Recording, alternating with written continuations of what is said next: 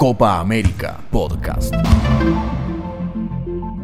¿Cómo va? Bienvenidos, bienvenidas. Una vez más nos metemos en la historia de esta Copa América Brasil 2021 con anécdotas, con historias, con curiosidades, con datos para compartir en nuestra querida radio. La selección que tardó 40 días para volver de la Copa América.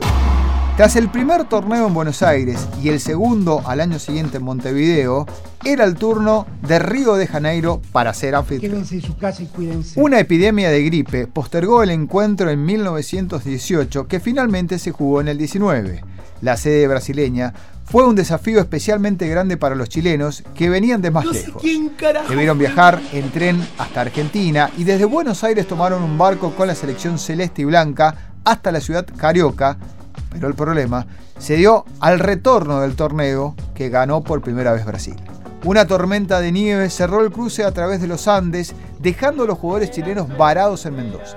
Sin recursos para alojarse en nuestra provincia, los futbolistas que costeaban el viaje de sus propios bolsillos tomaron la decisión de hacer el cruce en mula. Tardaron dos semanas. Eventualmente llegaron sanos y salvos a Santiago 40 días después de haber partido de Río de Janeiro. Seguramente los chilenos hayan tenido pocos motivos felices para recordar este campeonato, ya que además del viaje infernal salieron últimos en el certamen.